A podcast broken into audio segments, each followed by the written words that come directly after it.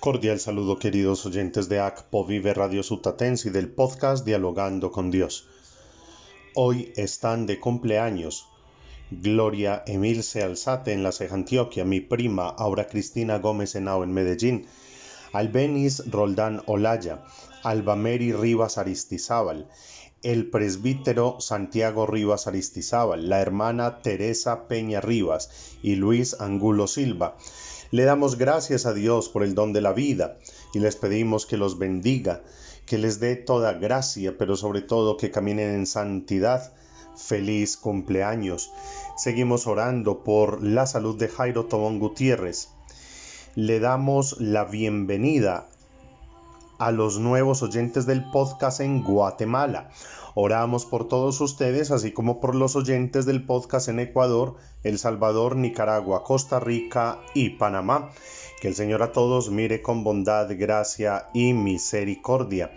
Nos invita la liturgia de la palabra en este día a meditar en el Evangelio según San Lucas capítulo 21 versos del 5 al 11.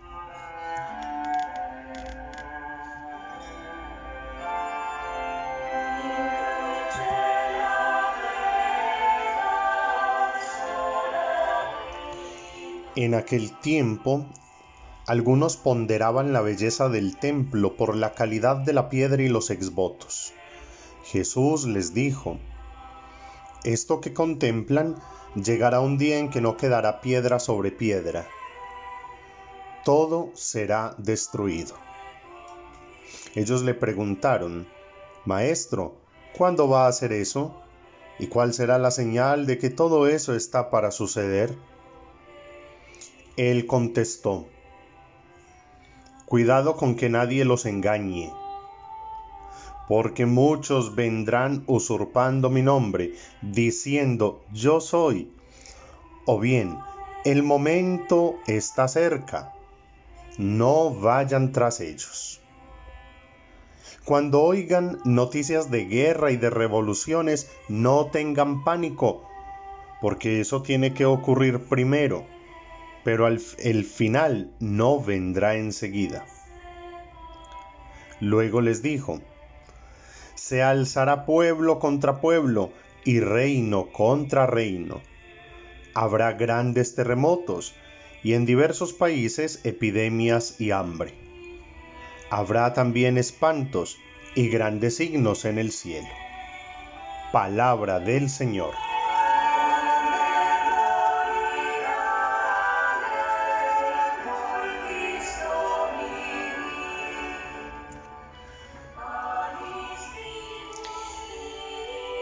Queridos oyentes,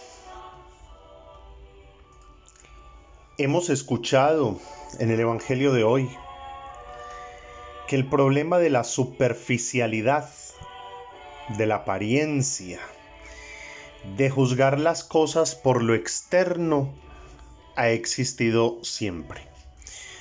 Muchos ponderaban la belleza del templo. Por eso es que Jesús aprovecha para dar varias enseñanzas y que yo les invito a meditar a continuación. Primera, esto que contemplan llegará un día en que no quedará piedra sobre piedra, todo será destruido.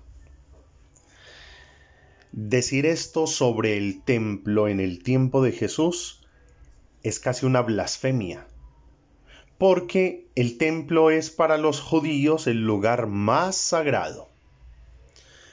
Pero Jesús quiere que entendamos que las cosas físicas y materiales pasan.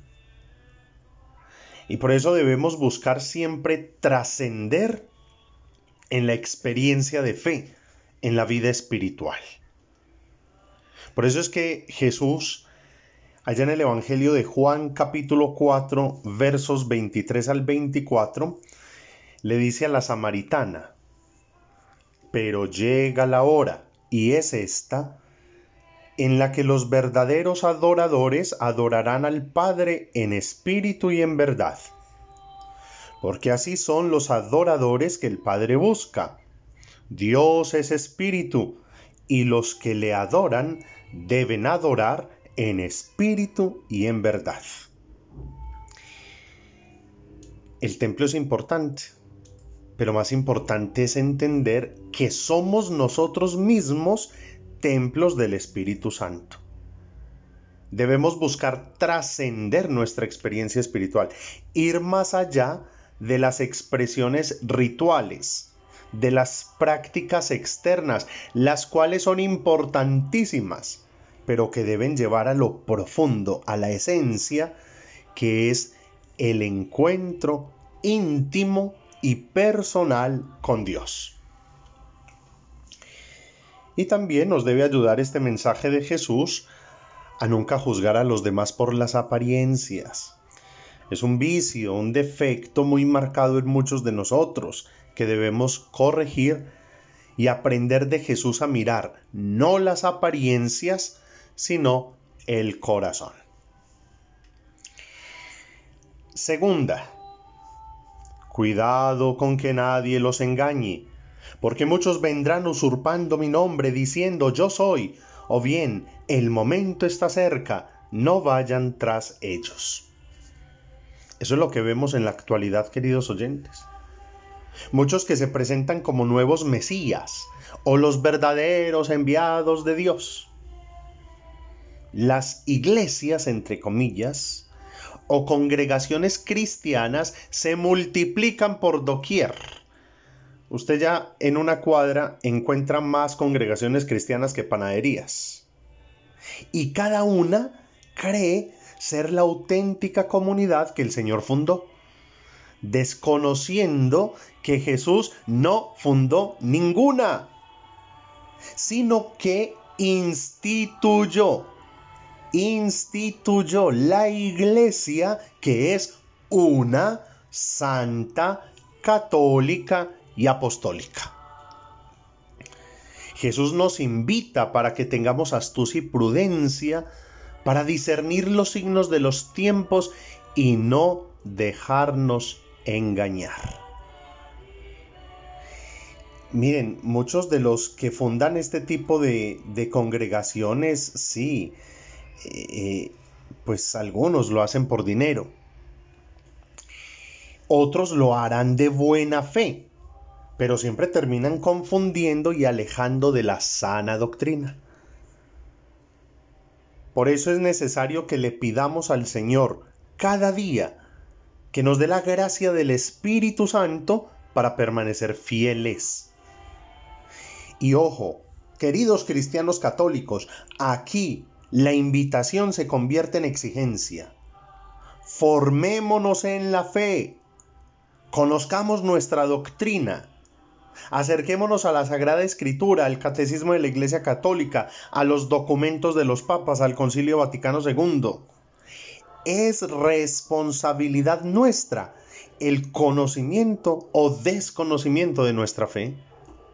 Y a la vez que la conocemos, vivámosla profunda y fielmente, dando testimonio de vida.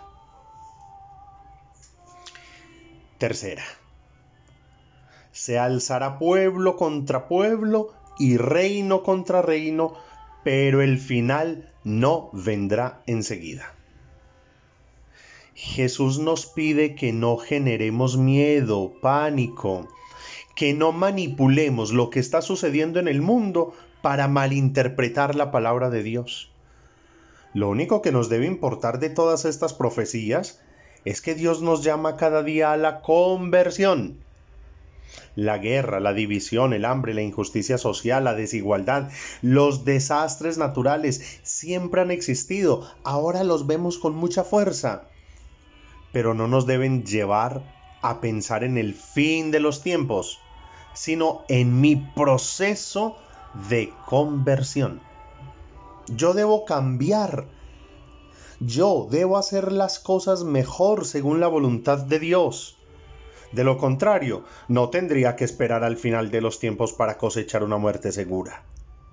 Más bien, sembremos para cosechar en la eternidad la vida.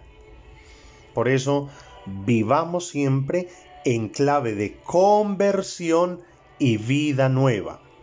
Jesús nos lo pide hoy. Tres enseñanzas, pongámoslas en práctica.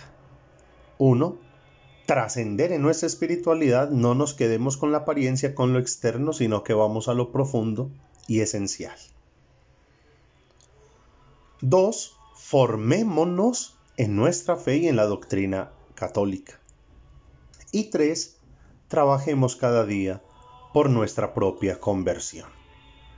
Ruega por nosotros, Santa Madre de Dios, para que seamos dignos de alcanzar las promesas y gracias de nuestro Señor Jesucristo. Amén. Sigan enviando sus peticiones de oración y acción de gracias a nuestro WhatsApp, más 57 305 309 8145. El grupo de oración Aguas Vivas de la Parroquia del Espíritu Santo en Río Negro, Antioquia, ora por ustedes y con ustedes. Feliz día. Que Dios les acompañe.